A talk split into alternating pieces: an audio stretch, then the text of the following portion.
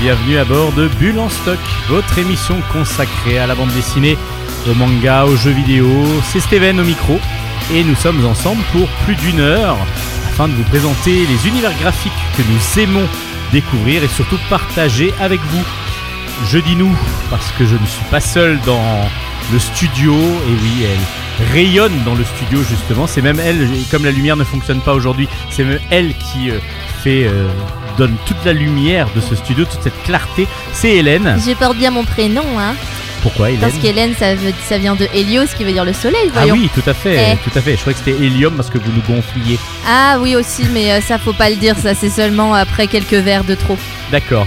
Donc Hélène, notre spécialiste manga. bonjour Bonjour, à Hélène. tous, bonjour à tous, j'espère que vous allez bien. Franchement Steven, je ne me lasserai jamais de ce single, je l'adore. Je danse à chaque fois qu'on Le, l'entend. le jingle euh, de Pixies. Ouais, trop Pixies, bien. Cécilia Anne.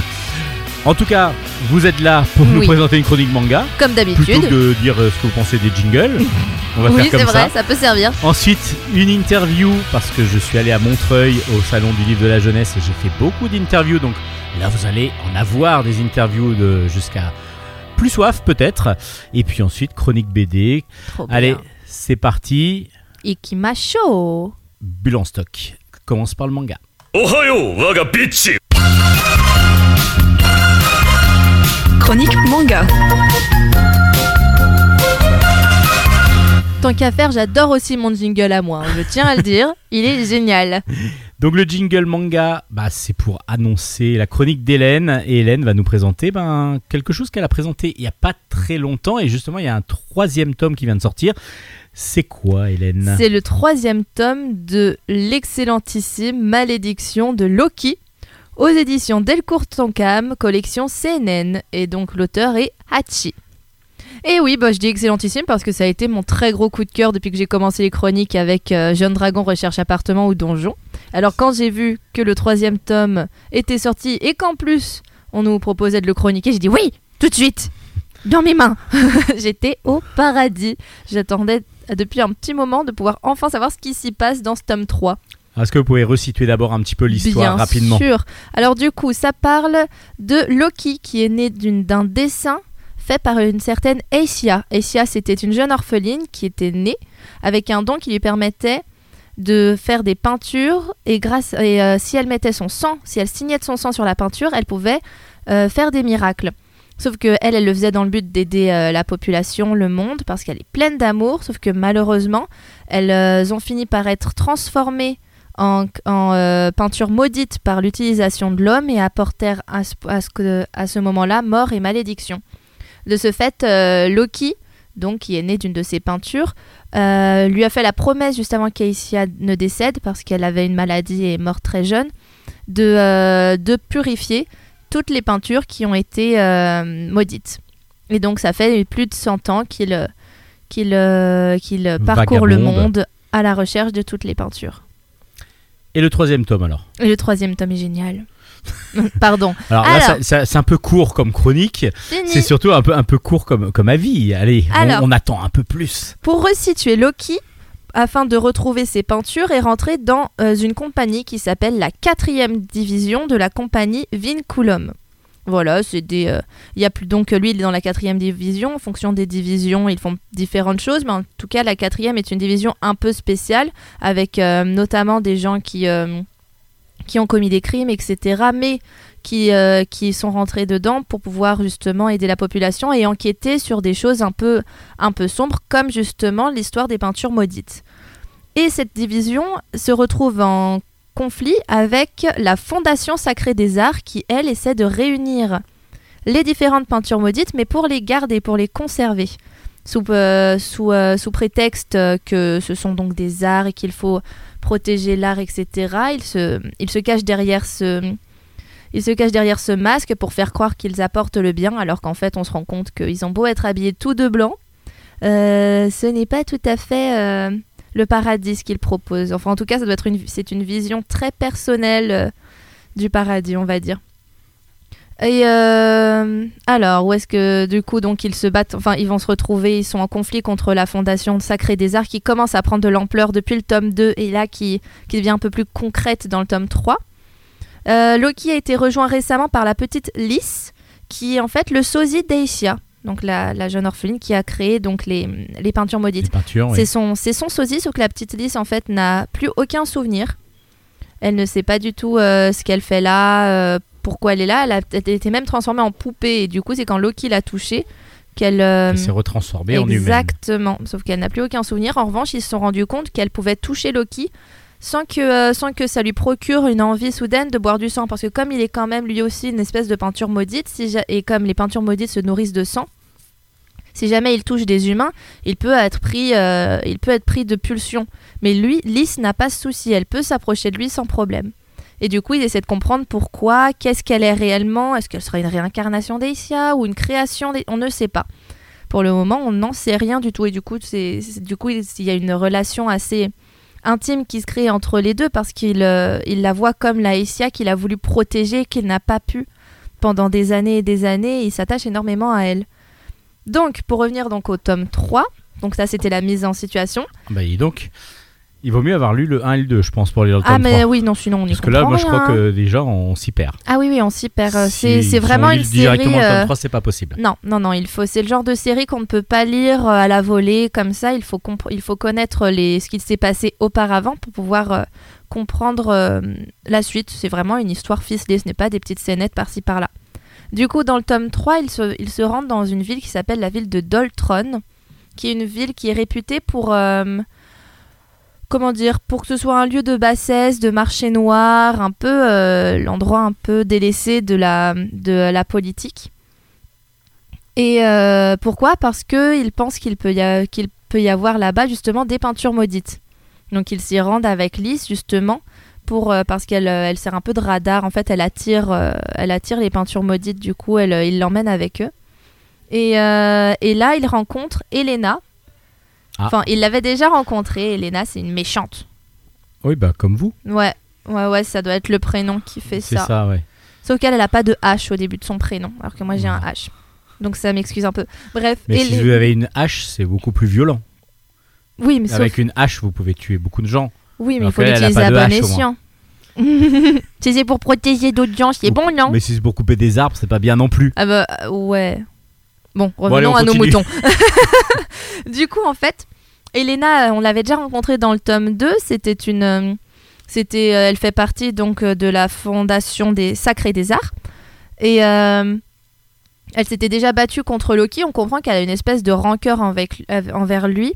Elle veut sa mort. Et il y a quelqu'un d'autre de la fondation Oui, c'est des Arts. c'est une rancœur quand même quand on veut Assez violente. C'est une grosse rancœur. C'est une grosse rancœur. hein. On comprend qu'elle a perdu un être cher à cause de Loki, visiblement. Enfin bref, on sait pas trop. Mais euh, elle va être. euh, euh, Il y a quelqu'un de la Fondation Sacré des Arts qui va voir à quel point elle a de la haine envers lui. Et du coup, va lui proposer de euh, passer. Enfin, de, de faire une cérémonie qui s'appelle la cérémonie des stigmates pour devenir. euh, pour euh, obtenir un rang supérieur dans la fondation.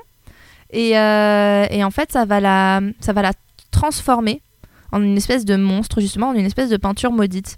Je sais pas, on sait pas trop comment ça se passe, c'est très très très secret, très vague. Mais du coup, bah, elle va aller à Doltron pour, euh, pour s'en prendre à Loki avec ses nouveaux pouvoirs et ça va, ça va hum, créer un combat complètement épique qui va ravager la ville. Et on t'en dit pas plus. Et je n'en dis pas plus. Parce qu'autrement, on va spoiler. Voilà. Même si ceux qui n'ont pas lu vont lire le 1 et le 2 pour comprendre le 3, je pense. mm, mm, mm. Et par contre, ceux qui ont déjà lu le 1 et le 2, bah, il faut pas trop. Bah non, voilà, c'est vous, tu- vous m'avez arrêté exactement au moment où je m'étais dit stop. Voilà, bah c'est très bien. C'était la fin de mes, c'était la fin de mes petites notes parce que si j'en rajoute, ça sera plus intéressant d'aller le lire. Graphiquement, c'est toujours aussi bon? Toujours aussi sublime. C'est toujours aussi sublime. Ça va même en s'arrangeant. Beaucoup. Enfin, il y a beaucoup d'informations, mais pas autant que par exemple dans euh, l'imprimerie des sorcières où parfois on se perdait un peu dans les pages. Ça reste quand même. euh, Il y a quand 1, 2, 3, 4. Les yeux sont attirés par les propos principaux. Mais tout autour, il y a quand même de très belles illustrations avec. euh, on arrive très bien à se visualiser, par exemple, dans, le, dans la ville de Doltron, qu'on peut visualise vraiment comme un. ça fait un peu penser à, je sais pas, un peu un endroit maghrébin, un village maghrébin, etc. Mais quand même avec des grands Nord. bâtiments, Afrique du Nord, exactement. Et euh, on arrive très bien à se situer, à s'imaginer dans l'espace, et pour autant, on n'est pas euh, inondé par euh, trop d'informations. Les dessins sont superbes, les personnages sont géniaux, euh, avec des vraies différences, on va dire, de physionomie, par rapport à l'âge, etc. C'est beaucoup. Je trouve que c'est vraiment facile de situer un personnage par rapport à un autre dans ce manga, ce qui n'est pas forcément le cas dans d'autres où, euh, où on fait pas toujours la différence entre un gamin de 16 ans et quelqu'un qui en a 30. Des fois, oui. Alors que là, on voit vraiment, bon, Loki, il est un peu à part parce qu'il vieillit pas, mais il est accompagné, euh, son, il est accompagné d'un jeune garçon qui, euh, on voit très bien qu'il est, qu'il est tout jeune, alors qu'à côté, leur supérieur dans la, dans la compagnie Vinculum, pareil, on peut facilement lui donner 40 ans. On arrive vraiment bien à leur euh, à les situer leur dans le contexte. Ouais, moi c'est déjà rien que ça, je trouve que c'est une bonne, enfin ça prouve que la qualité du dessin est vraiment top. Donc, c'est une grosse recommandation de Bulle en stock dans la partie manga. Ça s'appelle La malédiction de Loki aux C'est deux. c'est de Hachi. Et c'est O. éditions Delcourt, collec- euh, éditions Delcourt Tonkam, collection CNN. Merci Hélène. Avec plaisir. On se retrouve la semaine prochaine pour d'autres euh, chroniques manga. D'ici Mhm. là, on commence avec une petite interview. On va commencer toute la partie BD. Et comme j'en ai fait pas mal, il va falloir les passer, les interviews. Elles sont très intéressantes, vous allez voir. Interview BD. Alors, on continue avec des, interviews BD, et oui, il n'y en aura pas qu'une, il y en aura deux même.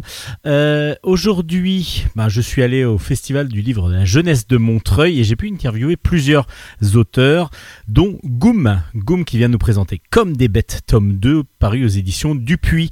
Il vous en parlera beaucoup mieux que moi. Aujourd'hui, dans Bulle en Stock, nous avons la joie et l'immense honneur de recevoir Goum. Bonjour Goum. Salut Alors Goum vient nous présenter son nouvel album qui s'appelle Comme des bêtes. Le tome 2 est sorti aux éditions Dupuis. C'est tiré, si vous avez connaissez un tout petit peu le cinéma d'animation, c'est tiré de, de- du film homonyme de Illumination. Et c'est Lapus qui est au scénario sur ces albums, donc la, tran- la retranscription en album des, des films. Alors c'est pas tout à fait la retranscription des films justement. Oui. C'est donc euh, on a des gags autour des différents personnages. Alors on va peut-être présenter d'abord comme des bêtes, parce que là je suis parti en, en- en connaissance de cause. Est-ce que vous pourriez nous présenter un tout petit peu la, la- la série comme des bêtes justement? Comme des bêtes, ça suit les aventures de plusieurs animaux de compagnie qui en fait, euh, quand leur, qui, lorsque leurs maîtres sont partis, déconnent à plein tube avec de, le- de leur côté. Donc c'est la vie privée des animaux en sorte. C'est ce qu'il faut voir, c'est la première bande-annonce du premier film. Ouais. Et là, ça montre tout l'univers, est- sans connaître les histoires qui vont se dérouler après. ouais. Mais on voit bien euh, quand tous les animaux qui se, qui se lâchent quand les, quand les, quand les, humains sont partis. Ouais. Alors là, on retrouve des personnages des, des, deux, des deux films. En fin de compte, il y a eu deux films pour l'instant euh, au cinéma. Euh, là, c'est l'adaptation de Comme des bêtes 2. Alors, c'est pas tout à fait l'adaptation, c'est ce que je disais. Donc, c'est le prolongement du, du film parce qu'il y a Ouais. des gags qui sont nouveaux, complètement même nouveaux de, par rapport au film. Oui, c'est sûr. Euh, on, avait, on devait suivre le scénario du film, mais, on a, mais voilà, on part dans des directions que le film ne prend pas forcément. Quoi. Par exemple, on a mis en valeur les, les, petits, euh, les petits chiens. Il y a, un groupe de, chiots dans, le film qui ont pratiquement un, rôle vraiment secondaire. Et moi, je les trouvais tellement mignons qu'on les a mis en avant, par exemple. Donc voilà, il y a plein de plein d'éléments comme ça, euh, genre même des, des animaux qu'on voit, qu'on voit en arrière-plan que je mets en premier plan. euh, et du coup, ça me crée des, des situations nouvelles. Quoi. Mais sans faire exprès, euh, on est arrivé presque à des. Parce qu'on n'avait pas beaucoup de matière euh, pour pouvoir faire le- l'album. Et sans faire exprès, on est tombé juste sur certains gags qui sont retrouvés dans le film. Donc c'est c'est assez marrant. euh, On n'a pas fait exprès du tout, mais bon, voilà. C'est pour ça j'ai- j'avais l'impression, moi, quand j'ai lu l'album, en ayant vu le film, le Ouais. film avant, que vous aviez euh, repris des, Ah gags et des situations qui existaient dans le film. Ouais. Et en fin de compte, non, vous, Non. avez- vous m'avez dit que vous avez même pas vu le film, même, Non, en, même fabrication euh, jusqu'au. Jusqu'aux trois quarts de, de- de- du processus de, de, de la- de l'élaboration de l'album, on n'avait pas vu le film. Donc je l'ai vu euh, en cours de route, quoi, on va dire. Puis je me suis, j'ai même dû faire des rectifications par rapport à certains éléments euh, que j'ai vus dans le film, euh, par rapport à certaines planches que j'avais déjà faites. Quoi. Donc c'était assez drôle. Mais vous aviez quand même les situations de base. Parce que Oui, par oui, exemple, le- euh, c'est Digli, je crois. euh, non, Didjet. euh, Didjet, ouais. Didjet, Didjet, pardon. Didjet qui euh, est une loulou de Poméranie qui Ouais. doit garder la babale de, de, de Max pendant qu'il Ouais. est parti avec ses maîtres. Ouais, Et cette babale-là va s'échapper et va aller chez la dame au chat, ouais. où il y a des dizaines de chats qui sont dans, qui, qui vivent dans cet appartement-là. Donc elle va se déguiser en chat. Par exemple, ça c'est un peu un, un- un élément qu'on aurait voulu mettre dans l'album, mais on n'avait pas été mis au courant, par exemple, de ce, de ce truc, de cet élément-là. On savait qu'elle perdait son, son, son jouet. Et que- mais on ne savait pas où le jouet atterrissait. Donc, euh, quand j'ai vu le film et que j'ai vu qu'il y avait le personnage de la vieille qui était vraiment génial avec ses chats, on aurait pu l'in- l'intégrer dans, dans l'album, mais on a, du coup, comme on n'avait pas cette information-là, on n'a pas pu le faire. Mais c'est un, petit, euh, un, petit peu dommage, mais bon, voilà. Mais par contre, vous aviez quand même le fait qu'il y ait des chats et qu'elle se déguise en chat pour, euh, pour Ah, aller oui. rechercher la balle. Oui, oui, oui, oui. Mais on n'avait pas tous les éléments, donc on avait peur de faire des conneries, quoi. Ouais, De faire un truc qui peut-être n'était pas dans le film ou euh, aller carrément à l'encontre d'un élément du film, donc on n'a pas osé aller où on voulait. Donc euh, voilà. mais- Donc là, c'est vraiment, oui, une situation qui, se, qui est assez difficile. Ouais. Mettre des gags en place sans connaître obligatoirement Ah, les histoires. C'était pas facile du tout. Ouais. Alors, point de vue graphisme, parce que le, vous, vous êtes vraiment le graphiste de, de l'album. Comment on passe déjà de, enfin, comment on se prend en main les personnages? Est-ce qu'il y a une charte graphique qui existe? Est-ce que c'est la même charte graphique que pour le film? On va dire, euh, moi je me base vachement. J'ai fait plein de captures d'écran, enfin parce que j'avais déjà, comme sur le premier, j'avais pu travailler avec déjà le, film existant. Euh, on m'a envoyé une charte graphique, euh, Illumination m'a envoyé une charte graphique, et j'ai recomposé aussi des éléments en voyant les films. Et au final, j'ai trouvé des teintes qui me, j'ai un peu pastelisé les teintes, on va dire, légèrement. Parce que tu vois, quand on transpose un, un univers 3D à de la 2D, je trouve qu'il y a un- quand même un travail de couleur à faire. Et donc peut-être les couleurs sont un peu plus douces euh, dans, dans l'album que dans le que dans le film, moins flash quoi on va dire. Après, et, le, et le style graphique on va dire c'est genre euh, je, je voulais ramener ça à de la 2D. Euh, parce que moi je suis fan de dessins animés euh, 2D euh, d'Anna Barbera, et toutes les tous les vieux trucs, euh, tous les vieux dessins animés. Tom et je Jerry, voulais- ainsi ouais, de voilà. Et je voulais ramener ça à- à- à- avec ce style, avec ce style-là, quoi. Ça, ça m'intéressait beaucoup de transposer vraiment un, un style à la Hanna Barbera ou Warner, tu vois, dans, voilà, dans, dans- dans le dessin. Bon, en tout cas, c'est réussi parce que les personnages, on les retrouve et on retrouve, je trouve, leur dynamisme, ce qui est quand même assez Ouais, ouais. peu évident à la base. Euh, quand on passe du dessin animé euh, à la bande dessinée, on se dit ben voilà le dynamisme il va pas être là obligatoirement, euh, pas le même en tout cas, c'est logique. Bon c'est vrai que c'est pas le même, mais on retrouve et la personnalité et le dynamisme des personnages. J'y veille beaucoup. C'est presque une obsession. je préfère bien réussir mes, mes, mes personnages, enfin mes, mes héros et, et mes personnages principaux que presque les décors. Je trouve que réussir le caractère de chaque personnage c'est vraiment important et de, de coller euh, au plus juste. Même pour mes projets personnels, hein, euh, j'essaye que les gens se sentent impliqués quand ils lisent la- l'album. Bah, ça fonctionne en Merci. tout cas. Moi qui ai vu comme des bêtes le 1 et le 2 en film, j'ai lu les deux albums BD, ben je trouve que c'est un prolongement vraiment très très agréable parce que on spoil pas en fin de compte non Ouais, non, plus l'histoire si vous lisez euh, comme des bêtes 2 vous ne spoilez pas euh, ce qui est plutôt intéressant aussi ce qui est pas toujours évident quand on dessine comme ça il y a Illumination qui est toujours derrière Ah et, vous devez à chaque fois contrôler enfin et vous devez envoyer chaque planche pour euh, validation Oui, oui, oui. C'est d'ailleurs euh, le ce qui a fait que j'ai eu du retard euh, par moment parce que ils- ils- on va dire ils, ils ont un droit de regard sur tout et parfois ils ont même enlevé des planches qui étaient déjà finies. Ça a été un peu compliqué à ce niveau-là, mais c'était voilà, c'était intéressant de travailler avec eux.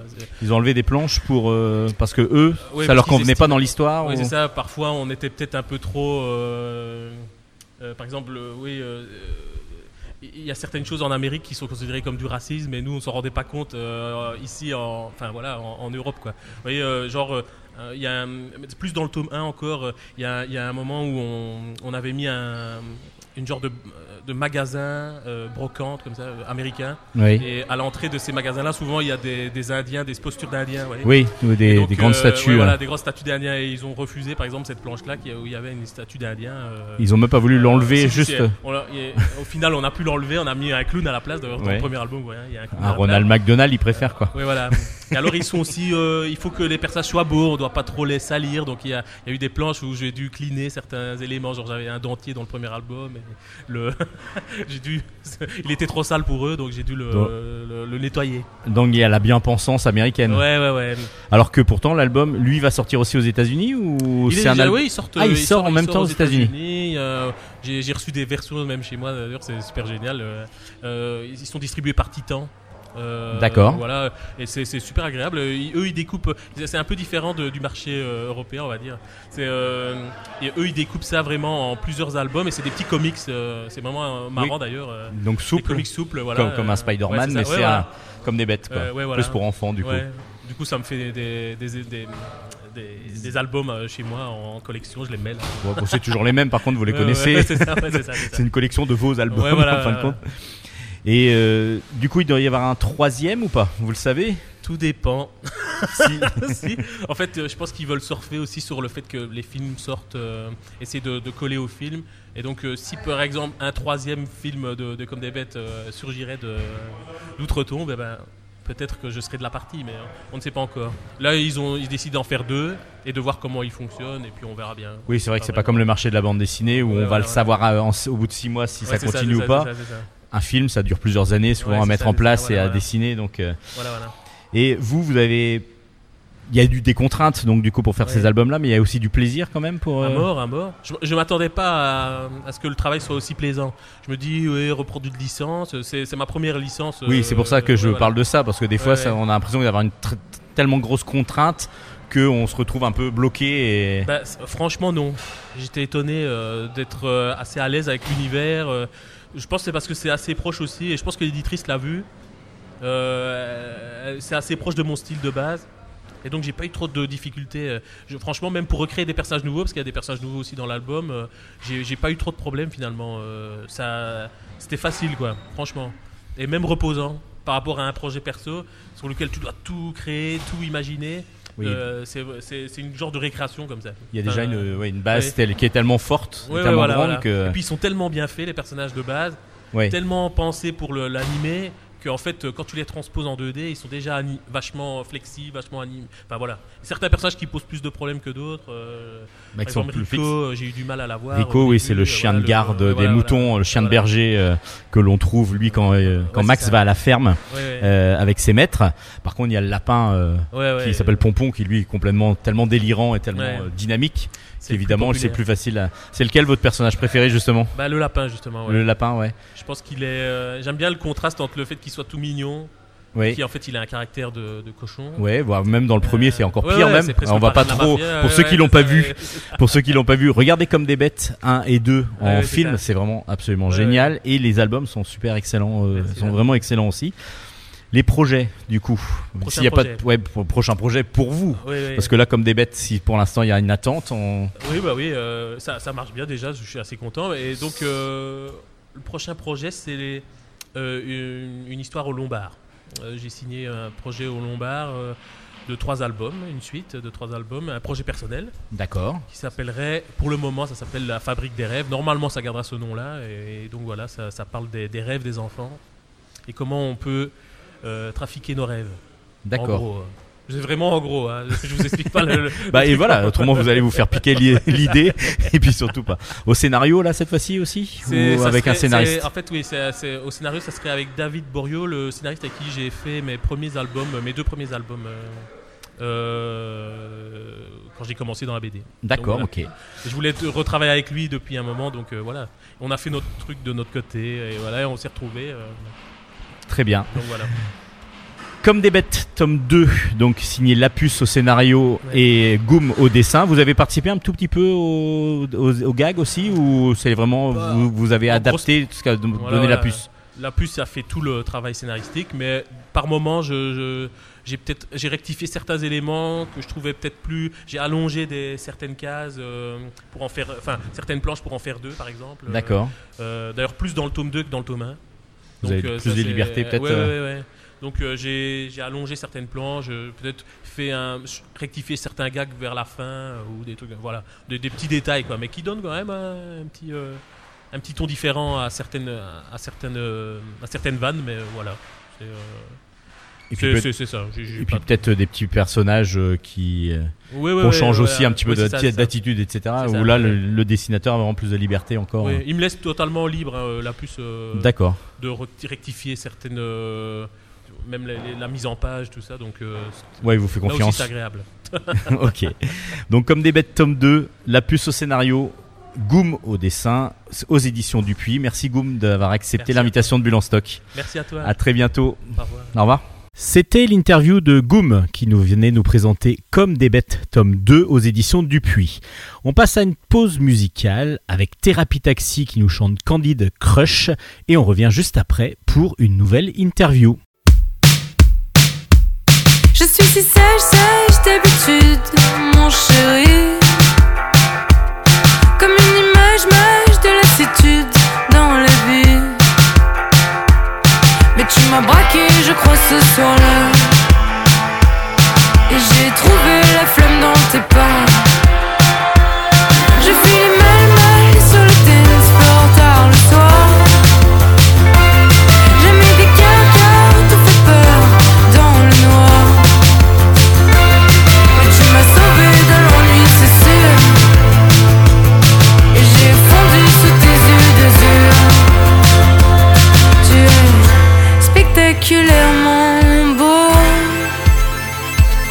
Et je suis prisonnière de ta peau. Et j'ai des centaines de flèches dans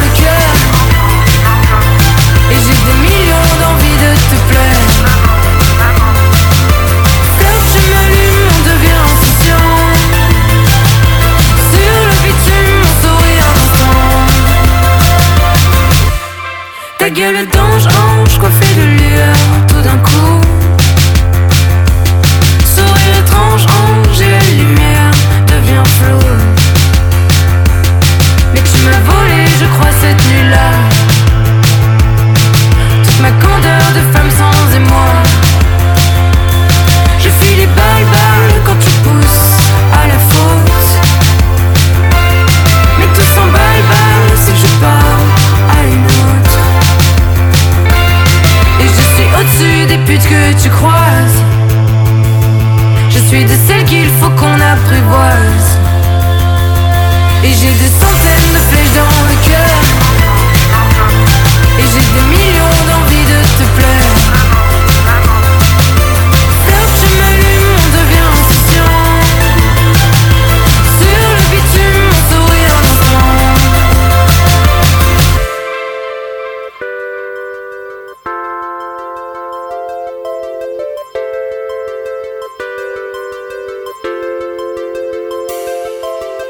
Ciel est fait pour la romance, je crois. Toute nue, c'est elle qui s'avance sur moi. Ce ciel est fait pour la romance, je crois. Toute nue, c'est elle qui s'avance sur moi. Ce ciel est fait pour la romance, Je crois toute nue, c'est elle qui s'avance sur moi. Ce ciel est fait pour la romance, Je crois. toute nue, c'est elle qui s'avance.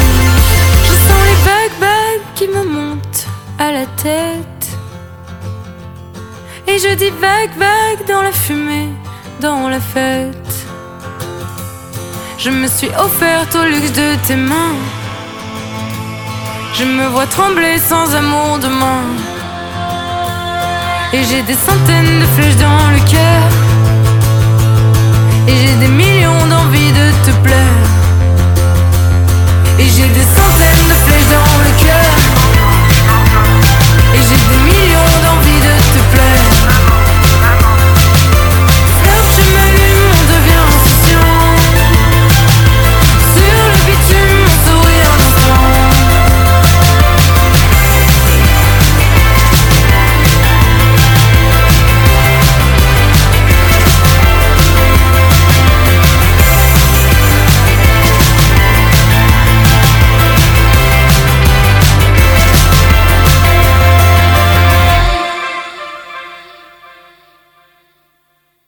Continue avec la seconde interview du jour. On va rencontrer Olivier le- l'auteur des Petits Diables, une série qui est reconnue maintenant depuis plusieurs années. Et justement, c'est le tome 28 que vient nous présenter son auteur, donc Olivier Dutot. Aujourd'hui dans Bulle en Stock, nous avons la joie et l'immense honneur de recevoir un auteur euh, prolifique et que j'adore personnellement, Dutot. Bonjour Dutot. Bonjour. Vous venez nous présenter le 28e déjà tome des Petits Diables. Oui, déjà. déjà, Frère Power. C'est euh, toujours aux éditions Soleil depuis le premier tome. Alors, présentez-nous. Est-ce qu'on est qu'on faut encore présenter les petits diables ou pas? On va quand même les présenter rapidement aux auditeurs qui le- les connaissent peut-être pas. Oui, il faut les présenter. Alors, euh, les petits diables, c'est un frère et une sœur. Donc euh, Nina pour la sœur et Tom pour le frère, pour le petit frère, qui n'arrête pas de se chamailler, se disputer. Et c'est un, c'est un- le quotidien d'une famille un peu euh, banale, si je peux dire, et qui est, euh, qui est développé sous forme de gag avec euh, Nina qui vient souvent embêter Tom, Tom qui vient souvent embêter Nina. Et euh, voilà, ça, ça raconte le quotidien du- d'une famille euh, en, en grec. Alors ça raconte le quotidien d'une famille, mais avec quand même poussé assez à l'extrême parce qu'ils essayent quand même tout le temps d'embêter l'autre. Oui. c'est quand même la base du, du, du- C'est un peu la base du frère et de la sœur aussi, souvent. Oui, Souvent, mais ils je- se disputent, mais c'est de l'amour vache. Ils s'aiment beaucoup, mais souvent ils ont besoin de, de se disputer pour retrouver leur place ou je, je ne sais quoi. Mais ça fait partie. En tout cas, en dédicace, j'ai beaucoup de retours sur ça, sur les parents qui me disent euh, vous, avez- vous êtes venus à la maison, vous avez vu comment ça se passe chez moi, ou euh, de témoignages de frères et sœurs qui disent que ça se passe exactement comme ça. Après, c'est sûr que je, je, je, je passe plus de temps à raconter leurs disputes que, que quand tout va bien, parce que c'est ce qui est rigolo aussi. Mais euh, je pense que ça fait partie du quotidien de beaucoup de familles. Et il est vrai qu'ils se disputent souvent l'un l'autre, mais ils arrivent toujours à se mettre d'accord quand c'est pour aussi avoir quelque chose de la part de leurs parents. Oui, oui, en fait, ils se disputent l'un l'autre, mais personne n'a le droit de toucher à Nina et personne n'a le droit de toucher à Tom. Donc, euh, dès qu'il y a un troisième euh, personnage qui arrive, ils se mettent ensemble, ils arrivent à s'unir. Et en fait, ce que je dis, c'est souvent c'est de l'amour vache, c'est qu'ils s'adorent, ils peuvent pas, ils peuvent pas se passer l'un de l'autre. Mais quand ils sont l'un avec l'autre, ils ont besoin de, de se comment dire, de se chamailler, De se chamailler. de se disputer. Et puis je pense que c'est voilà, c'est le piment de leur vie de toute façon. Je pense qu'ils s'ils le faisaient pas, euh, oui, nous bah, déjà on rigolerait pas et eux s'ennuieraient, je pense. C'est ça, exactement. Mais il y a euh, dans un album, j'avais fait Tom qui, euh, Nina qui part dormir chez une copine et Tom est très content, mais au bout de 5 minutes, il s'ennuie et il a juste une envie, c'est que sa sœur revienne. Et je pense que ça arrive beaucoup, que ça arrive fréquemment ce genre de situation. Tout à fait. Mais du coup, on retrouve aussi dans ces nouvel album euh, ben, Grippy le chat, parce qu'ils ont un chat qui lui-même est. C'est ça, hein, c'est Oui, oui, c'est ça, hein. c'est ça, c'est le chat. Oui, je suis en train de me dire, est-ce que je me suis trompé de prénom? Mais non, non, c'est Grippy c'est bien Grippy. On retrouve Grippy aussi, Oui. le chat qui lui-même a aussi son, ça. Oui, alors lui, son univers. Voilà, lui, il est un peu, euh, lui, je pense qu'il est un peu déprimé, de dépressif de supporter Tom et Nina qui, qui l'embêtent euh, tout le long aussi. Et lui, il aime bien manger des cookies, on l'empêche d'en manger, et il aime bien dormir, et souvent euh, Nina et Tom l'empêchent de dormir. Donc euh, voilà, ça, ça met un peu de, de- de piment et de. Et disons que quand Tom et Nina jouent ensemble, euh, souvent c'est contre Grippy aussi.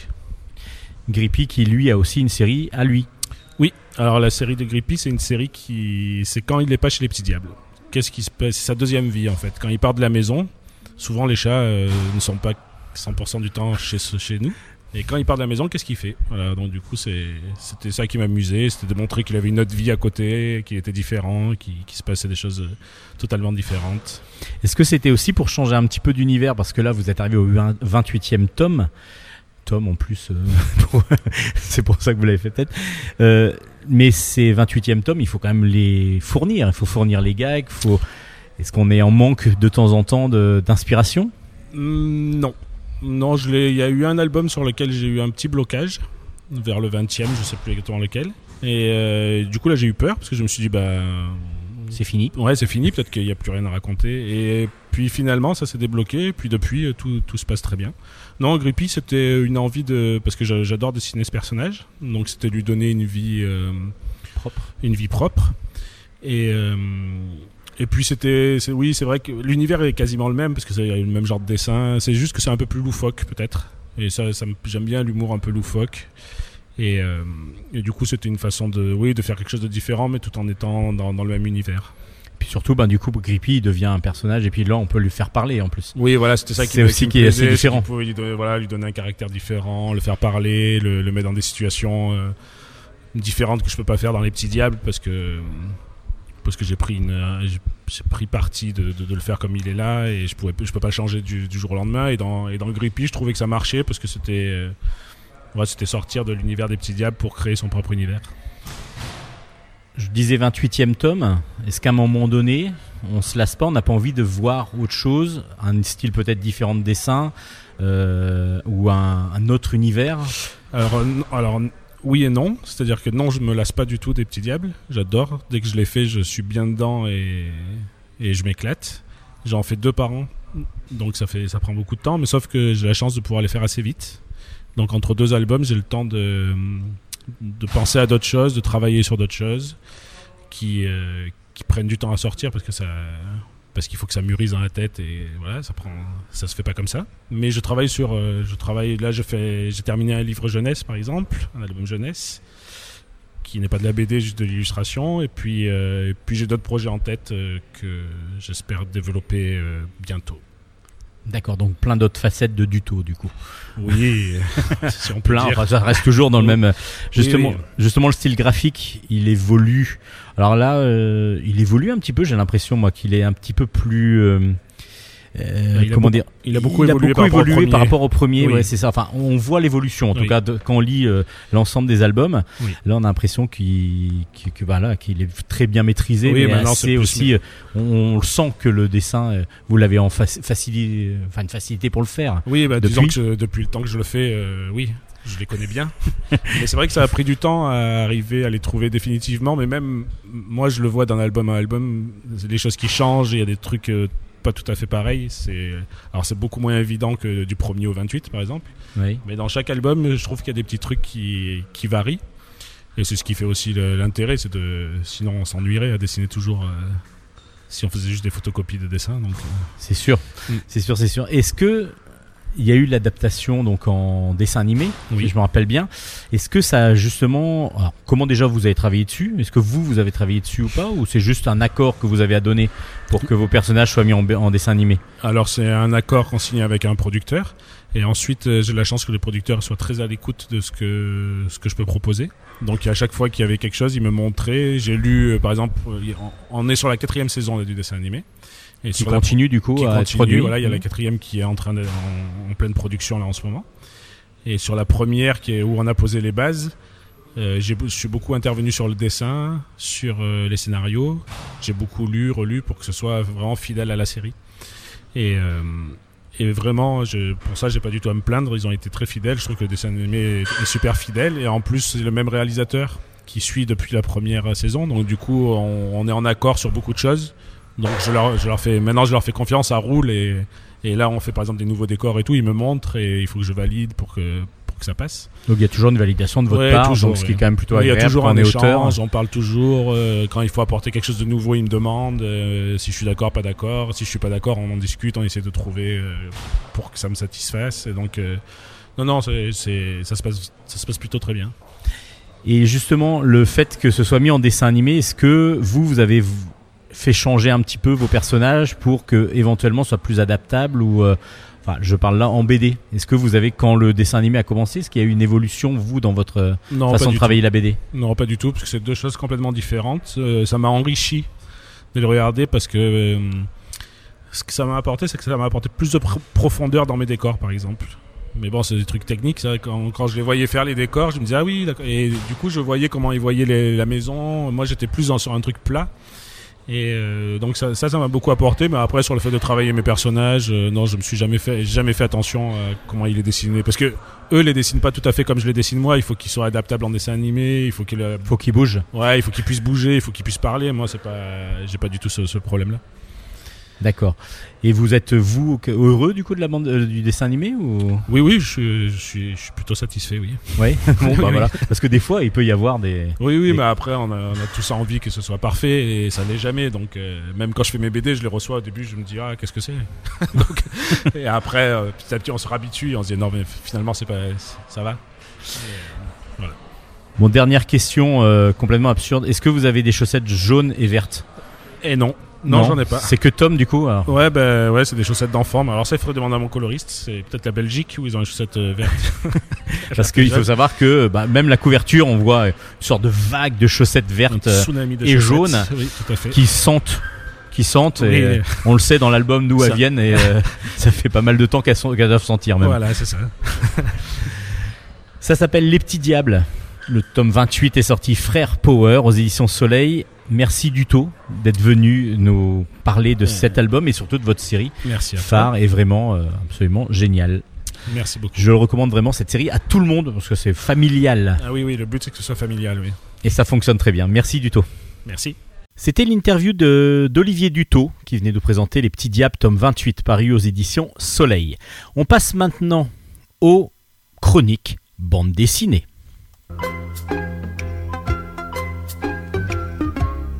Bande dessinée.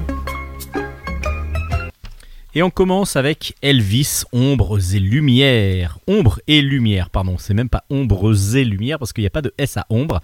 Elvis, Ombre et Lumière, c'est un récit complet de Patrick Mahé. Et c'est des dessins de Kent, le dessinateur et chanteur Kent. C'est aux éditions Delcourt et Seuil. Ils sont Seuil Delcourt. Alors, bah, ça va être assez rapide à expliquer. On va parler évidemment du roi du rock, le king le king du rock, et c'est donc Elvis Presley dont on parle.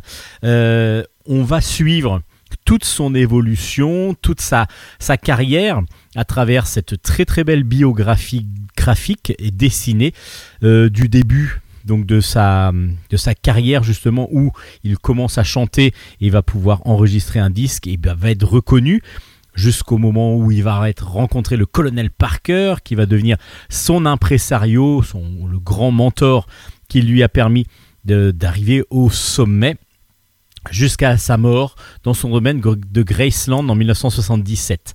Alors c'est un très très bel album pour ceux qui aiment les biographies et puis euh, on est sur euh, sans, sans trop de fioritures dans le dessin mais des très très beaux dessins réalistes noir et blanc euh, avec des, des- aplats de couleurs euh, dans, certains, dans certaines planches, des très très belles planches. Et justement, on retrace, ça retrace vraiment l'histoire d'Elvis telle qu'elle l'a été. Et donc, c'est un très très bel album.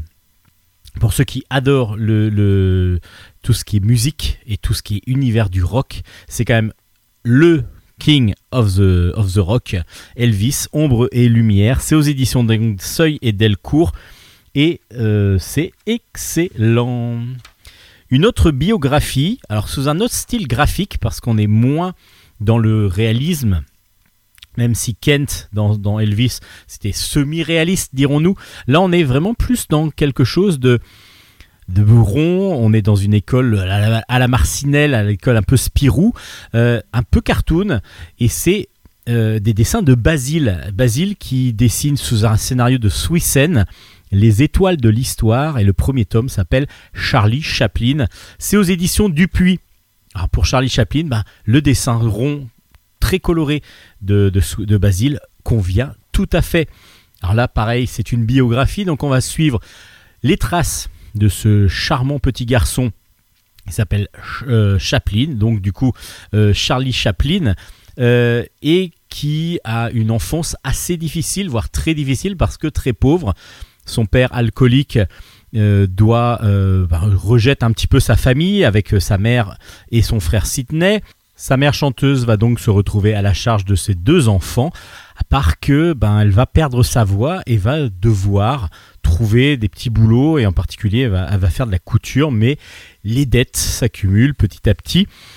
Et donc Charles et son frère Sidney vont commencer à faire des petits boulots et le métier d'acteur va les attirer.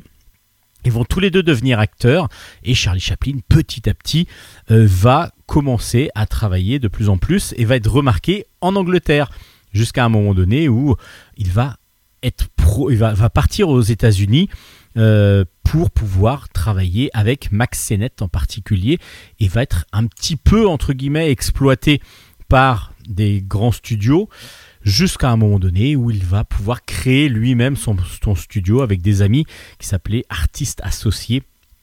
Tout ça, c'est sa vie jusqu'à sa mort.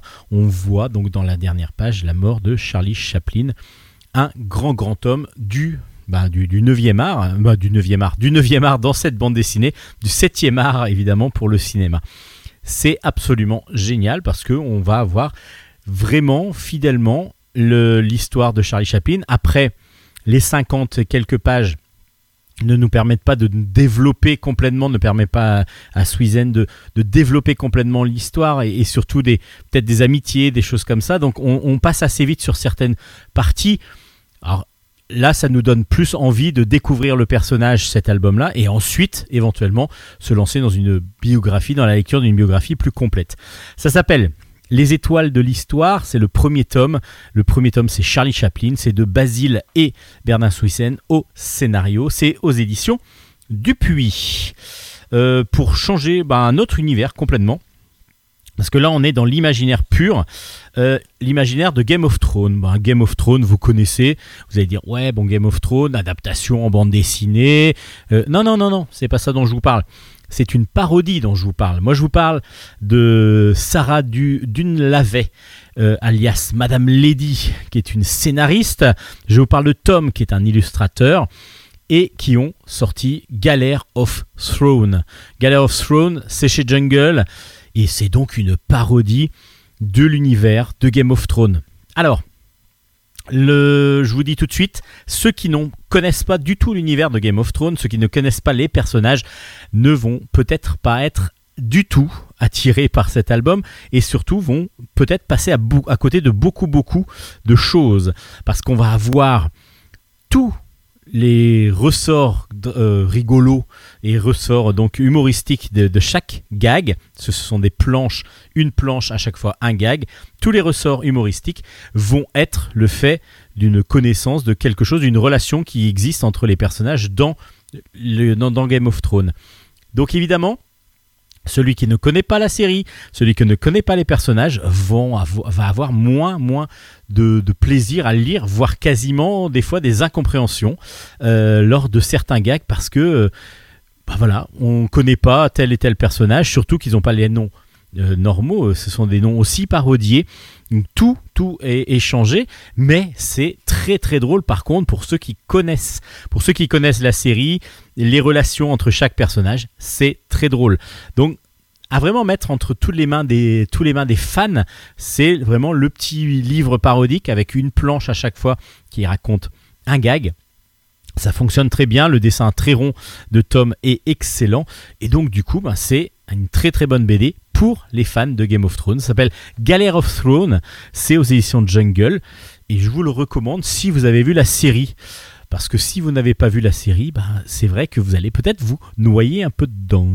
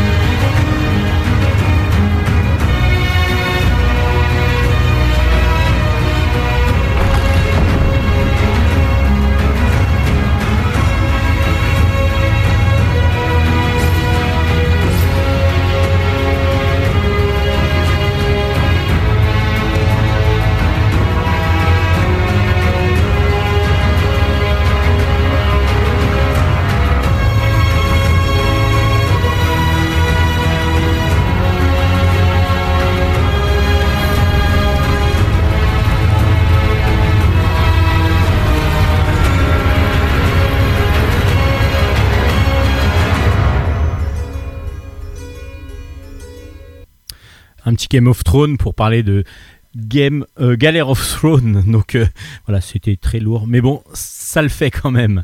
Allez, on continue avec Sombre Citrouille, sombre pluriel, euh, de Malika Ferdjouk, au scénario. C'est tiré de son roman en fin de compte, donc c'est pour ça que c'est une adaptation de son roman de Nicolas Pitts, et c'est aux éditions Rue de Sèvres. Sombre Citrouille, vous allez l'adorer si vous aimez toutes les histoires de famille, tous les films un petit peu où on va parler de, on va, il va y avoir une réunion de famille et où il va y avoir des secrets qui vont être dévoilés petit à petit et puis des, des ressorts, enfin des, des comment dire, des affinités ou au contraire des, des- différences qui vont, euh, des différents qui vont petit à petit exploser lors du, de, ce, de ce repas. Et c'est ce qui va se passer. Donc euh, on est le 31 octobre. On est chez les Coudriers et les Coudriers, c'est une famille assez noble, assez euh, voilà aristocrate, et on retrouve trois générations de Coudriers autour de la table pour l'anniversaire de Grand Papy. Grand Papy, lui, euh, Papy Grand, il s'appelle exactement le patriarche, c'est son anniversaire. Mais c'est aussi l'anniversaire, on va comprendre assez vite, de la mort d'un de ses enfants. Donc euh, du coup, il va y avoir plusieurs choses, ben, de ressenti de joie et de ressenti de, de, de, de, tristesse. On va suivre plus précisément les, les plus jeunes, Hermès, qui a 14 ans, mais il n'est pas tout seul, il est avec ses cousines, euh, deux, deux cousines, et puis, euh, et puis une, une fille aussi qui est de fin de compte sa petite, une cousine par alliance, qui aussi fait partie de la famille. Alors Hermès, lui, il attend sa mère, qui est jamais là, et il se demande vraiment pourquoi elle n'est pas là. Les, la fille, euh, le- la mère des deux, des deux jumelles, dont une qui a un petit handicap, euh, un petit retard, qui, qui, qui, donc, qui a manqué d'oxygène à la naissance. La fille, la mère plutôt, elle, euh, elle est enfermée dans une maison à côté de, de, de la demeure des, des coudriers. On a comme ça plein de personnages. Alors on se dit, voilà, on va s'y perdre complètement. Et en fin de compte, ce qui est très très bien fait, euh, c'est que chaque personnage, quand on va le voir, va prendre lui en fin de compte la parole. Il va se présenter en fin de compte un petit peu au lecteur. Et puis c'est lui qui va parler. C'est pas un autre c'est pas quelqu'un qui voit de l'extérieur. Donc on se retrouve avec des situations à chaque fois et on va suivre chaque personnage jusqu'au moment donné jusqu'à la fin où on va tous les retrouver autour du repas. Mais surtout ce qu'il faut dire c'est que les enfants lorsqu'ils vont euh, devoir quitter à un moment donné la table, enfin, ils sont en train de se préparer exactement plutôt pour le repas et ils doivent aller chercher des citrouilles pour pouvoir, euh, pour pouvoir les décorer et puis les, les couper, etc. pour Halloween. Euh, ils vont découvrir un cadavre. Un cadavre, et mais que fait-il là? Et là, on va avoir aussi des retours en arrière avec des explications de chacun et, et puis pourquoi chacun est là, qu'est-ce qui se passe exactement. Enfin voilà, il va y avoir vraiment euh, beaucoup beaucoup de choses qui vont se passer dans cette journée et surtout dans ce repas avec beaucoup d'explications et puis surtout ben, les ressentis de chacun avec ben, des, euh, petits mystères qui évidemment vont éclater au grand jour devant tout le monde. Sombre citrouille, c'est vraiment excellent. C'est vraiment excellent pourquoi? Parce que on va avoir une galerie de personnages qui sont vraiment différenciés les uns des autres et graphiquement et aussi de la, façon d'être, donc dans, dans leur, euh, dans leur humanité, dirons-nous. Et puis, en plus, on a vraiment une intrigue qui nous tient en haleine, une intrigue qui vraiment nous tient jusqu'au bout, avec plusieurs mêmes intrigues, dirais-je, parce qu'on a évidemment ce meurtre qui a été commis, mais on a encore d'autres euh, choses, peut-être des amours que l'on veut cacher et qui sont pourtant flagrantes au départ lorsqu'on veut les voir. Ça s'appelle Sombre Citrouille, aux éditions Rue de Sèvres, et c'est un excellent one-shot. On continue avec Léopoldville 60. C'est de Patrick Weber au scénario et Baudouin Deville au dessin. Et c'est aux éditions Hanspach. Alors, c'est la suite. Vous vous rappelez, je vous ai déjà présenté Sourire 58, des mêmes duos d'auteurs aux mêmes éditions Hanspach, qui nous parlait, qui nous relatait une histoire un peu, un peu thriller, un peu polar, euh, d'une, d'une pendant l'exposition universelle euh, de 1958 à Bruxelles, et on suivait une jeune demoiselle et puis un policier, les deux déjouant une sorte d'attentat qui pouvait euh, être proféré, proféré oui, pendant, le, pendant l'exposition universelle. Là, on retrouve Kathleen, Kathleen van Overstatten. Elle est devenue hôtesse de l'air et elle se rend dès un de ses premiers vols à Léopoldville. C'est au Congo belge. On est en 1960 et le Congo belge en 1960, il faut savoir que c'est encore une colonie belge. Évidemment Congo belge. Mais le Congo petit à petit demande à sortir, demande et veut en tout cas son indépendance. Et Kathleen arrive en, plein, en, en pleine période justement où le Congo belge et la Belgique et le Congo sont en pourparlers pour voir si l'indépendance est possible. Et puis petit à petit, le peuple surtout se soulève pour que le peuple congolais se soulève pour devenir indépendant. On va suivre donc cette euh, escale à Léopoldville pour Kathleen et ça va nous permettre de comprendre exactement les, tensions qui existent entre le Congo et la Belgique à cette époque-là. En plus, Kathleen a une amie qui est donc à Léopoldville, qui est une Belge qui travaillait aussi à Bruxelles lors de l'exposition universelle avec Kathleen, d'où le fait qu'elle soit devenue amie, et qui est tombée amoureuse d'un Congolais.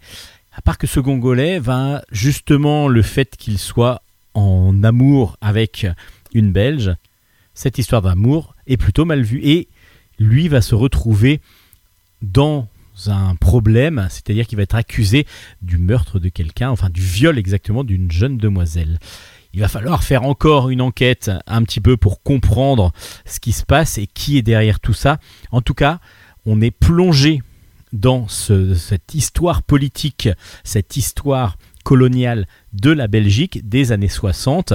Et c'est pour ça que cet album est très très bon parce qu'on a vraiment cette atmosphère là, on le ressent. Alors évidemment, nous en tant que lecteurs français, pour moi, je découvrais pas mal de choses parce que c'est pas l'histoire de, mon pays, même si évidemment je connaissais le Congo belge et, toute cette histoire aussi ben, de colonisation.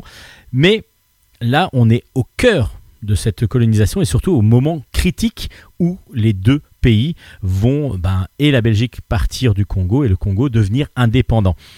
C'est toujours dans un dessin ligne claire qu'affectionne euh, le, dessinateur euh, Baudouin Delville et c'est Deville pardon et c'est un dessin absolument magnifique.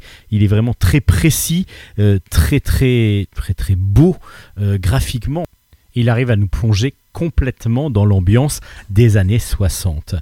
Le scénario, quant à lui, ben, apporte évidemment ce côté historique qui est très très intéressant, tout en plongeant le lecteur dans une ambiance de thriller, de polar plus, et puis euh, d'enquête policière, parce qu'on va retrouver ben, Monsieur Stout aussi, qui est le fameux policier dont était amoureuse Kathleen, mais qui était un petit peu lui macho.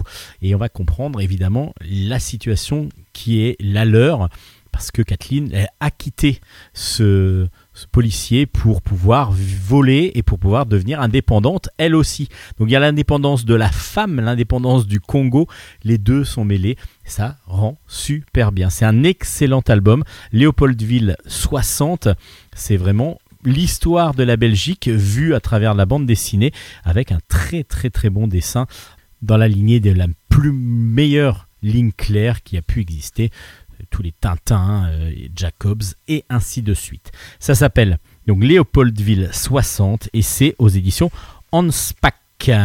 Le dernier dragon, le dernier dragon, là aussi on va partir sur des très très beaux dessins de Filipovic, sur un scénario de Jean-Pierre Pecot. Ça s'appelle donc Le Dernier Dragon. Le tome 2 est sorti, Les Cryptes de Dendera. Pardon, c'est pas évident de dire Dendera. Et c'est aux éditions Delcourt dans la collection Terre et Légende. Alors, on suit euh, cet univers médiéval fantastique.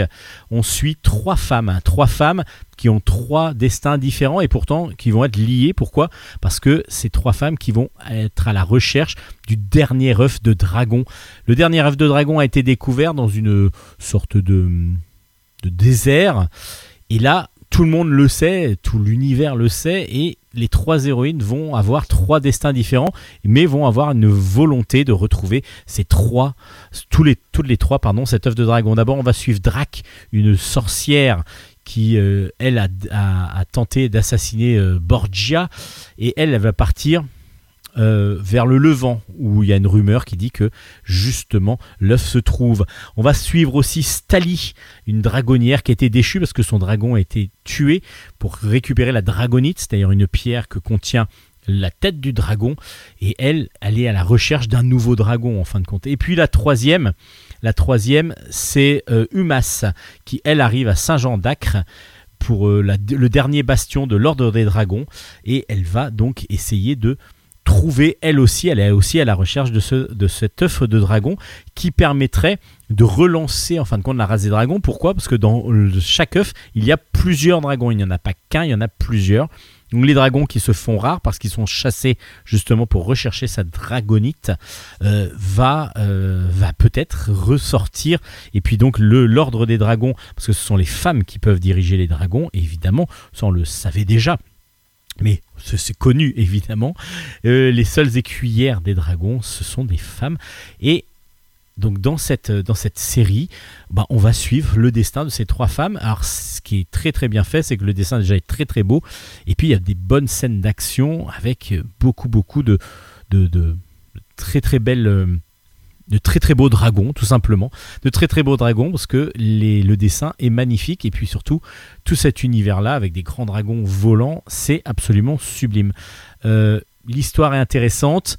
La, démarche euh, de, suivre les trois femmes, on sait très bien qu'à un moment donné, comme elles veulent la même chose, elles vont se retrouver. Mais il y en a une qui est vraiment méchante, une autre qui est en proie pour se racheter, et l'autre qui veut sauver absolument son ordre. On est sur trois femmes et trois caractères complètement différents. C'est vraiment du très très bon ouvrage de chez Delcourt, le dernier dragon. Euh, je vous le conseille grandement. Dans un autre style, dans, un autre style et euh, avec euh, bah, deux albums, tiens, deux albums aux éditions Zephyr. Deux albums aux éditions Zephyr. Zephyr, c'est comment dire diffusé par Dupuis et c'est une collection tournée autour de l'action et surtout de la guerre et des avions. Là, on va suivre, euh, enfin, je vais vous parler d'Air America. Le tome 2 s'appelle L'offensive du Tête. C'est euh, de Buendia au scénario et de Wallace aussi au scénario. Et c'est de Le Pelletier au dessin. Donc aux éditions Zephyr. Euh, dans Air America tome 2, on suit toujours deux collègues de l'US Air Force. Alors deux anciens collègues. Pourquoi? Parce que Bob Johnson, Bob Johnson lui, c'est- est parti euh, après les exactions que faisait l'armée. Il voulait plus euh, suivre ça. Et donc, il est parti de l'armée. Et pour pouvoir survivre au Laos, là où il est, il vit avec donc une Laotienne. Il a récupéré un vieil avion, un vieux coucou, qu'il a rafistolé. Et puis, ben, pour subvenir à ses besoins, il va devoir faire des trafics. Alors des trafics, il fait surtout du convoyage de drogue et pour, une mafia locale. Et justement, donc il crée l'Air America pour pouvoir envoyer comme ça ses, avions. Enfin, ses, cargaisons, pardon. Et puis un jour, en rentrant d'une cargaison, bah, il va retrouver tout son village détruit avec sa femme morte. Et là, il va devoir, euh, ben, lui commence à devoir vouloir se faire vengeance, évidemment. De l'autre côté, on suit euh, on suit euh, Peter, Peter Hooper, qui lui est resté dans l'armée et qui est très très droit à la base dans l'armée. Et puis petit à petit, il va changer d'avis, il va devenir pas pacifiste, mais quasiment, euh, parce qu'il va suivre, il va devoir d'abord subir l'interview et puis l'enquête d'une journaliste sur leur base militaire. Et cette journaliste va petit à petit lui ouvrir les yeux, elle s'appelle Hélène, et va lui ouvrir les yeux sur les, atrocités que font subir l'armée au peuple, au peuple du Vietnam. Et il va devenir, bah, il va même avoir un cas de conscience, est-ce qu'il doit lâcher du napalm encore sur les peuples ou pas? Euh, Et tout ça, il va devoir changer petit à petit d'idée. Il va changer en tout cas d'idée grâce à Hélène, dont il va tomber amoureux. Donc Air America, c'est deux histoires, deux destins que l'on suit croisés avec un dessin réaliste absolument sublime. Et puis pour tous ceux qui aiment tout ce qui est histoire de guerre, d'avion, ça fonctionne excellemment. Euh, c'est du très très bon ouvrage aussi. Euh, c'est vraiment pour un style, pour ceux qui aiment ça, on va dire. Parce que tout le monde n'aime pas obligatoirement ces, ces styles graphiques et puis surtout ces côtés très guerriers et très très très très militaires. Là, c'est vraiment ça et il faut vraiment apprécier ce style de, de, de dessin et de scénario. Comme Team Rafale, tome 11 par exemple, ça s'appelle Portée disparue. C'est toujours aux éditions de Zéphyr et c'est Zumbil au scénario, euh, Oli- Olivier Jolivet au dessin et Nicolas Cagnot aux couleurs. Alors là, pareil, les dessins sont d'une ré- réaliste absolument sublime. Et on suit euh, Tom. Tom, il vient d'arriver, lui, dans, dans la dans, un rafale, il est pilote de rafale, il vient d'arriver sur le Charles de Gaulle, sur le, le, le pont du Charles de Gaulle, et puis là, il y a un Boeing d'Air France qui vient de disparaître. Il y avait 260 passagers à, bord et il a disparu des écrans radars. Donc, deux, deux choses. Soit il a disparu en mer, soit il s'est passé autre chose. Et c'est justement ce qui s'est passé. Cet avion a été détourné, a été détourné par des pirates de l'air qui veulent le faire percuter la tour de Petronas à Kuala Lumpur. À part que le Boeing 767 euh, qui doit partir, ou 777, pardon, qui doit arriver, euh, qui devait normalement euh, arriver dans, la tour Petronas, n'a pas assez de carburant pour y aller. Donc, les pirates se disent tiens, on va aller au, sultanat de Dawak, qui va nous donner du, du kérosène pour pouvoir aller finir notre exploit, va-t-on dire, entre guillemets évidemment. À part que le sultan, lui, il n'est pas tout à fait pareil. Il se dit tiens, je vais plutôt liquider moi les pirates et puis demander des rançons pour les 260 passagers. Et pendant ce temps-là, on suit Tom. Tom, il est impliqué dans cette histoire-là. Pourquoi? Parce que sa fille, sa fille est dans cet avion. À part que son, ses militaires de, chef lui ont dit bah non, bah, l'avion il a dû s'écraser en mer, donc vous allez aller chercher, bah, vous allez faire tout le tour et vous allez essayer de chercher par là où on l'a, perdu de vue, on va dire, perdu sur les radars. Vous allez chercher des débris, ce qui nous prouvera qu'il s'est abîmé en mer. Bah, c'est pas, pas, tout à fait ce qui va se passer. Alors pareil, dessin très réaliste, euh, de l'efficacité dans le récit. Euh, c'est vraiment un scénario simple mais très bien ficelé, avec euh, ben, comme je vous disais, beaucoup beaucoup de choses autour de, l'esprit militaire. Donc du coup, pour ceux qui aiment ce style de récit, ces deux albums, Team Rafale tome 11 et euh, Air America tome 2, sont vraiment faits pour vous. Les deux sont aux éditions Zephyr.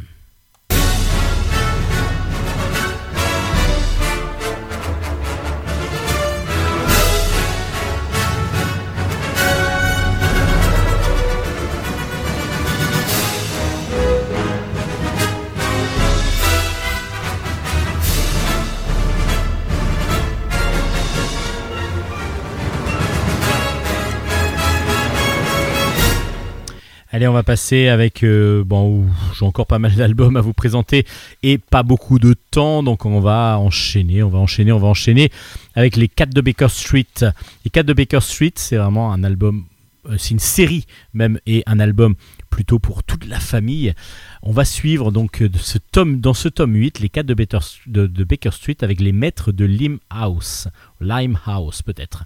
Jean-Blaise Gian est au scénario avec Olivier Legrand. Et David Etienne est toujours au dessin, le magnifique dessin de David Etienne. C'est aux éditions Vent d'Ouest.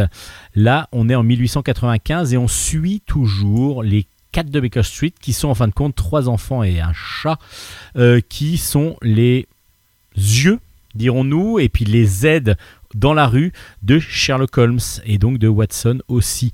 Et c'est eux qui vont aider Sherlock Holmes à résoudre ses enquêtes dans les enquêtes de Sherlock Holmes de, de Conan Doyle, on a toujours comme ça des, enfants de, des rues qui vont toujours donner des indices, qui vont donner des indications à, euh, à Sherlock Holmes. Et là, c'est eux qui sont mis en avant dans ces albums-là. Euh, ça fait déjà donc cet album, là le huitième, est donc sorti. On suit donc Billy, Charlie et Tom, qui sont toujours accompagnés de leur fidèle Matou dans une enquête, alors eux, ils vont devoir normalement juste surveiller justement ce qui va se passer. Pourquoi Sherlock Holmes et Watson sont obligés de partir en France pour résoudre une nouvelle enquête? Et là, on est dans la, sur les docks londoniens, euh, fin du 19e siècle. Il y a eu un meurtre, un meurtre euh, du chef des Mad Dogs, qui est la bande qui dirige justement les docks.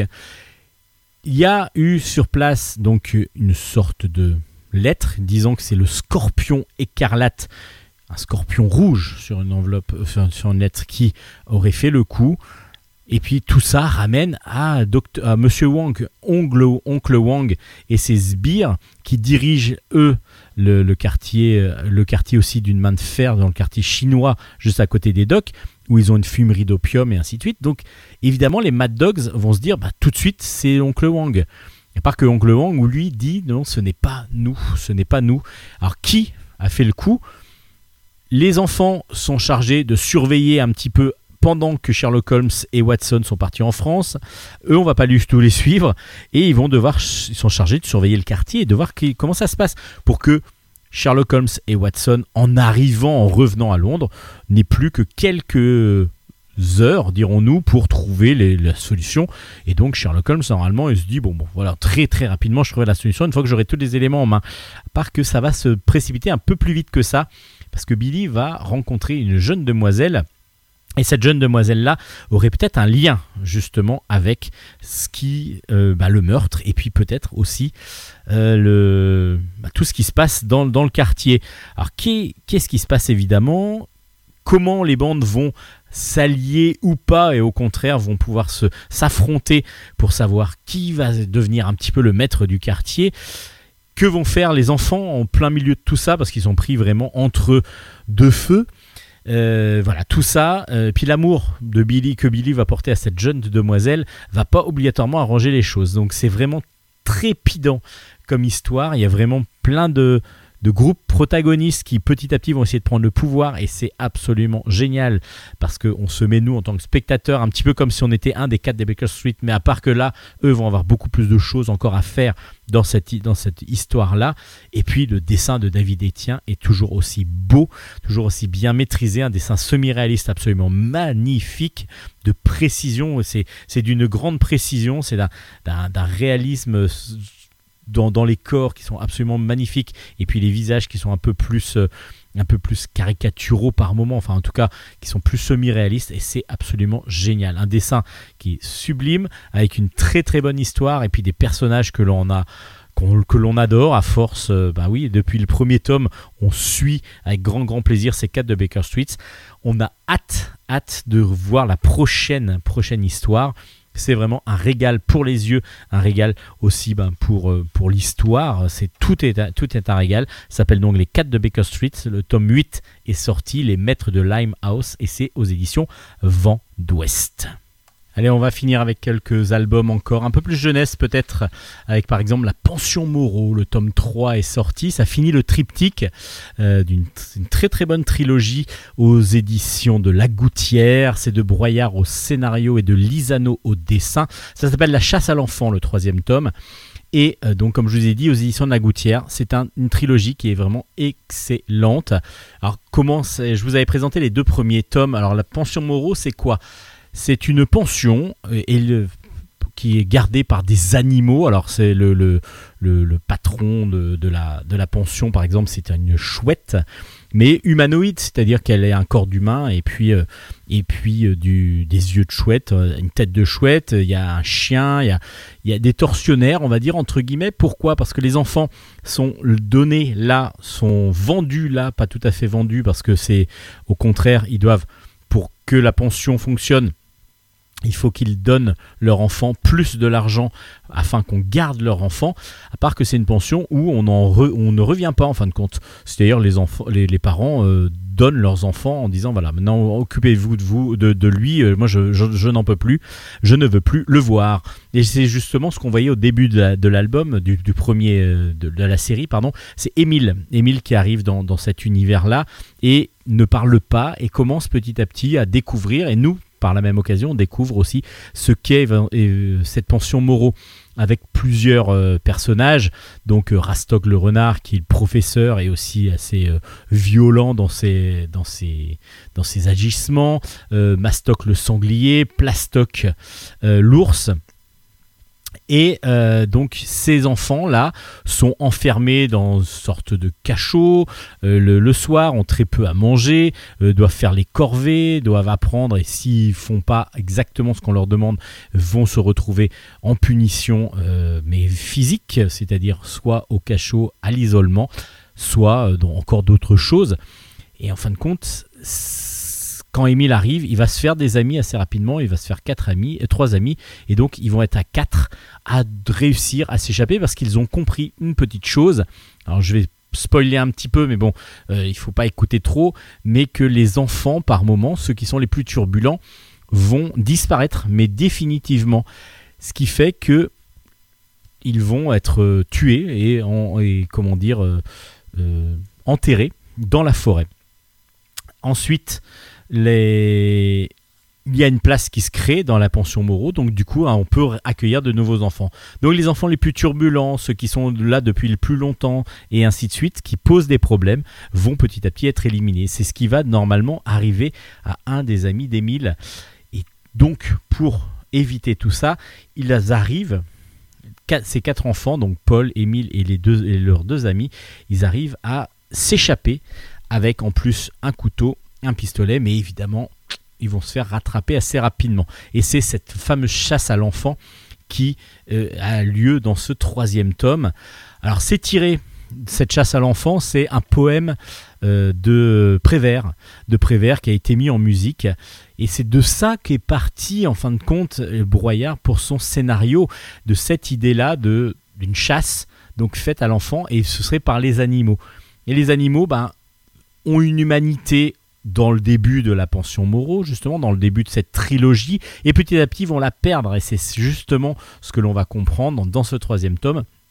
Je vous en dis pas trop, je vous en dis pas trop parce que du coup c'est vraiment une très très bonne trilogie avec un dessin de Lisano toujours aussi euh, original pour un dessin pour enfants, va-t-on dire. C'est-à-dire qu'on a des, des personnages avec des corps assez petits, avec des têtes assez grandes, assez rondes, donc du coup qui euh, permettent euh, une, une, euh, enfin, un côté euh, assez ludique graphiquement, mais en même temps ces personnages euh, de, d'animaux humanoïdes font assez peur.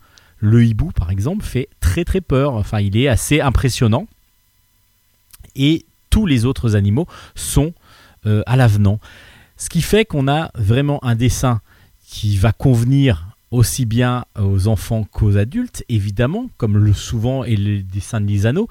Mais en plus, on va avoir un côté un petit peu qui fait peur pour les enfants et ça fonctionne très très bien. Je peux vous assurer que ma fille de 12 ans a adoré cette trilogie, s'est jetée dessus et ne l'a pas lâché jusqu'à la fin, le dénouement de cette histoire. Et donc du coup, l'ensemble, cette trilogie est vraiment une grande réussite. Une grande réussite, pourquoi? Parce que scénaristiquement, c'est drôle par moments et assez touchant et tendre de par d'autres moments et surtout euh, très violent dans les, images, dans les propos que l'on euh, peut se faire en tout cas avec cette, euh, avec cette pension Moreau. Et puis, graphiquement, c'est absolument magistralement mis en image par Marc Lisano. C'est vraiment une très très bonne série. En plus, l'album en lui-même, les éditions de la Gouttière lui ont proposé un superbe écrin. C'est-à-dire qu'on a des couvertures assez monochromes, mais par contre avec des liserés dorés qui font ressortir le- le- l'album comme si c'était un vieux livre un petit peu. C'est sublime. Donc la trilogie est vraiment très très bonne. Ça s'appelle La Pension Moreau. Le tome 3 est sorti aux éditions de la Gouttière. Courrézy, ça fait, ça fait une très très bonne trilogie, par exemple, à offrir à Noël. Ça pourrait très très bien être le cas d'un très beau cadeau sous le sapin de Noël pour toute la famille. Parce que aussi bien les enfants, à partir de 8 ans jusqu'aux adultes, vont vraiment apprécier cette, euh, cette pension Moreau. Et puis une série que vous appréciez peut-être déjà depuis longtemps, comme moi, c'est Astrid Bromure. Astrid Bromure, c'est de Fabrice Parme et c'est aux éditions Rue de Sèvres. Le cinquième tome vient de sortir, ça s'appelle Comment refroidir le Yeti. On va retrouver Astrid, notre charmante petite héroïne, qui toujours, toujours, toujours s'ennuie.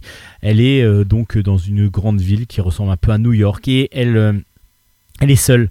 Elle est seule, c'est vrai qu'elle a deux animaux de compagnie, un chien, un chat, mais pour jouer aux jeux de société, par exemple, c'est pas terrible pour jouer aux jeux de société. Et puis les majordomes qu'elle a à son, commandement, enfin dont ses parents ont- sont les, j'allais dire propriétaires, j'allais parler un petit peu vite quand même, mais qui sont au service de sa famille, les majordomes qui sont au service de, sa famille, n'ont pas le temps évidemment, ne sont pas là pour s'amuser avec lui, avec elle, pardon. Sa maman et son papa sont trop pris pour pouvoir s'occuper d'elle. Et donc du coup elle se retrouve toujours toute seule, toujours toute seule. Et elle se retrouve ben, à, essayer de s'inventer des choses. Et puis là va, elle écoute surtout des histoires à la radio. Alors elle va à la radio, elle écoute son histoire du soir. Et en fin de compte son feuilleton a été remplacé par les informations parce qu'il y a un Yeti un Yeti qui est arrivé au zoo, mais qui s'est échappé du zoo. Et donc, du coup, il y a une grosse panique dans la ville pour savoir qui a vu le Yeti. Bah, Astrid se dit je vais essayer de regarder moi. Alors c'est vrai qu'il neige énormément en plus. Le fait qu'il neige en plus, elle ne peut pas finir son bonhomme de neige. Donc elle est vraiment coincée, donc elle va se dire bah, je vais regarder par tous les fenêtres de la maison pour essayer de voir, d'entre- d'entre- d'entrepercevoir mon Yeti, le Yeti, et puis voir euh, évidemment comment il est. Et c'est ce qu'elle va réussir à faire, c'est que son Yeti justement est recherché par un hélicoptère et va se cacher sous son bonhomme de neige. Donc sous le, il se rentre dans le bonhomme de neige, il se cache dessous. Ce qui fait que elle, va essayer de le rechercher dans son jardin et elle va le retrouver sur sa terrasse tout du moins. Elle va le retrouver et va petit à petit se dire qu'il va y avoir un danger et en fin de compte non, le Yeti parle, le parle comme, comme Astrid et peut communiquer avec elle, mais avec tout le monde en fin de compte parce qu'il est civilisé, il est très civilisé même, il a appris à parler au contact des humains sans que les humains le voient évidemment. Et c'est lui, en voulant voir la ville, qui s'est laissé euh, emprisonner en fin de compte. Mais il s'est fait avoir. Il s'est fait avoir parce que on l'a emprisonné, mais pour de l'argent, pour le mettre dans un zoo. Donc c'est pour ça qu'il s'est échappé. Et Astrid va essayer de venir en aide. Et puis en plus, elle trouve en lui un très très bon ami qui euh, joue euh, en plus très bien aux jeux de société, qui adore ça. Et puis, surtout, qui gagne tout le temps. Alors ça c'est un peu bizarre. Bon, il va falloir faire accepter cet ami un petit peu encombrant quand même à sa famille, surtout à sa mère qui pour lui voit, euh, par lui voit en tout cas un migrant, euh, quelqu'un qui est un étranger qu'il faut absolument faire fuir de la maison de peur d'avoir des grosses représailles et surtout des gros problèmes avec lui. C'est très très drôle, c'est toujours aussi savoureux ce que nous propose comme scénario Fabrice Parme, et puis son dessin d'une élégance euh, absolument phénoménale, c'est vraiment sublime, son dessin assez, euh, rectangulaire, mais j'allais dire assez géométrique par moment, et, d'une d'un stylisation absolument magnifique, magistrale, et en plus avec des, détails, des, personnages qui sont savoureux à, regarder, l'ensemble est vraiment d'une classe absolument magistrale. Le scénario est drôle, les personnages sont sublimes et on a vraiment envie de continuer à vivre les aventures de euh, d'Astrid Bromure. Bah, ce tome 5, ça continue, ça continue, ça continue. C'est toujours aussi bien. Ça s'appelle Astrid Bromure. Le tome 5 est sorti aux éditions Rue de Sèvres. Et jetez-vous dessus. C'est absolument magistral. C'est excellent comme bande dessinée. C'est cette BD, ce gros coup de cœur de Bulle en stock qui va conclure Bulle en stock cette semaine.